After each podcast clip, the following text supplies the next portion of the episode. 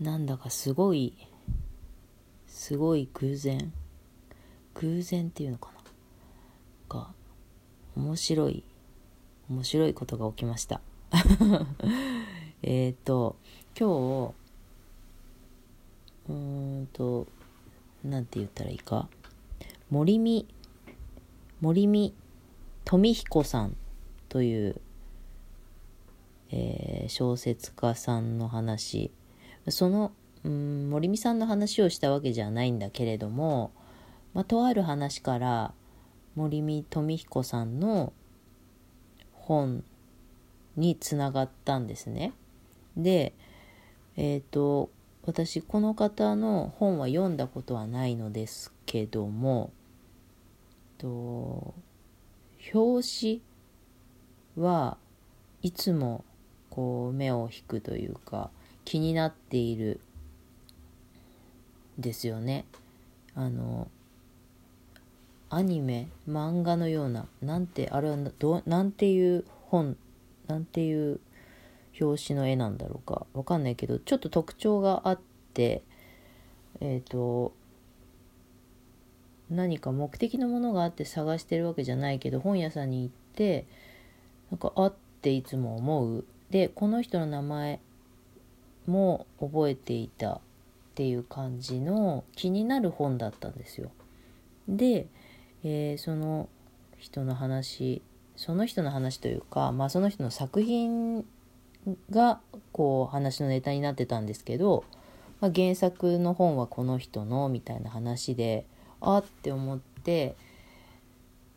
あのーちょっとじゃあ本屋さん行ってみようと思ってその後こうちょっと調べたりしながらねどれが、えっとよく読まれているのかとかねなんかそんな、えっとベストセラー的というかなんか人気の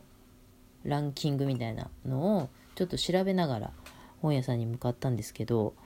あこれなら古本にありそうだなと思ってブックオフに行ったんです。でえっ、とブックオフの「も」「も」のところに 行ってでそしたら森見富彦さんっていうあの欄がありました。はい、でそこにえっ、とあったんですけどまず最初に読むなら何がいいかなっていうので調べた時に「夜は短し歩けよ乙女」これがまあとりあえず最初に読むのにはいいのじゃないかという賞を取ったりとかしていてまあ最初のこう森美さんの本を何にしよう最初に読むのは何にしようって思った時にまあこれが王道なのかなっていうところで、えーそれを目指してブックオフに行ったんです。でそれもあったし他にそのランキングの中に出てきた本とかはもういっぱいありました。であ何でも選べるみたいな感じだったんだけどまあでもこれだろうなと思ってその「夜は短し歩けよ乙女」の本を、えー、と手に取ったんです。そしたらその帯にアニメになっているっていうのが書いてあったんです。ちょうどそのアニメになった時に多分その時限定のカバーだったんだと思うんです。2枚カバーがかかっていてあの私がいつも見ていた気になっている絵の表紙とその上からそのアニメのことが書かれているえっと表紙が上にかぶさってたんですよ。でえそうなの？と思って。いや本を買いに行く前からまあ今の状況で本は読めないだろうと思ってたんですよね。本を読みたいと思いながらもなかなか読めないでいるから、まあ、買っても本は読まないだろうなって思いながらもでもいても立ってもいられなくてその本屋に行ったんですけどえー、アニメだったら見れるじゃんって思って、まあ、その場でプライムビデオにないかまず確認しましたそしたら、えっとプライムビデオで見れるようなものではなかったでネットフリックスで見たら見れる。えー、マジ？と思ってもう急いで帰る？みたいな。そんな感じで。で家に帰ってきて見たんですけどね。今見終わったところなんですけどいやそれがなぜその見ようと思ったかって。まあもちろんその森美さんの本をずっと気になっていてでやっぱり独特な世界観があって書いてあるんですよね。検索してみると。いやそれは気になるなと思って。で本を読むよりも、まあ、ちょっと話が違ってしまうかもしれないけどアニメの方がそりゃ今なら見れるなと思ってはいたんだけどそのもうすぐ見るって決めたのは、えーと、声が、えー、そのキャストが星野源さんと花澤香菜さんだったんですよ。マジで？みたいな マジで？みたいな。えっ、ー、とね、星野さんはね、もう私ここのとこ本当に星野さんか米津さんかっていうぐらいお二人の歌を聴きまくりなんですよあの時間があればあの朝ご飯の支度してる時とかとにかくその画像は見れないけど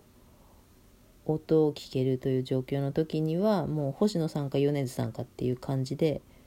歌を流しているのとあとその星野さんの全部は聞いてないですけど「あのオールナイトニッポン」のしゃべりがなんかやっぱりこう自然体な喋りっていうんだろうかなんかいいな喋りっていうか声のトーンとかいいなって思いながら聞いてたりとかするのもあったりしてマジでっていう星野さんなのっていうのとあと花澤さんもえっ、ー、とハライチの岩井さんとこう2人でアニメについてお話しする漫画についてお話しするっていうあれは番組なんだろうかね。私は YouTube で見てるんだけどそれがすごく好きででその花澤さんまああの有名な方だからいろんなえっ、ー、といろんなものに出てますよね。でそういうのももちろんあるけどでもその岩井さんとお話ししている感じが好きでいいなと思っているっていうのがあってもうその2人なのって思ってなんだよじゃあ見るよっていうのがあるんだけどそれそれに加えて神谷さんが出てたんですよ。神谷さんっていうのはえっ、ー、と「進撃の巨人」に出てくるリヴァイ役の神谷博さんだったかな。で私も今日ねそのこの森美さんの話関連の内容の中に、まあ、神谷さんの話もしたというくらいとても影響を受けた声なんですね。神谷さんの声が。でこれ出てるって知ってマジで？何？何？これどうなってんの？みたいな。もうなんか気になる人ばかりがモリモリで出ているみたいなもんだったからもうほほぼ一気見してしまいました。夕方帰ってきてでお風呂の中でも見たしそのそのままもう見ながらいろいろやってで今見終えた感じなんですけどうんとどうなんだろうな。ちょっと私わかんないわかんないけどこれが本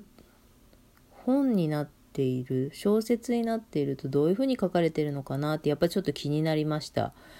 でうんとアニメになると、まあ、その動きがあったりするじゃないですかそれが小説の場合に何て表現されてんのかなっていうのがやっぱり気になりますね。うん、でやっぱり不思議な世界観っていうのはあの出てると思います。まあ、だからもしかしてこれ本は読んだけどアニメは見てないという方もねいらっしゃるかもしれないですけどいやこれはやっぱり本は読んどいた方が良さそうだなってってちょっと思いました。うん。あの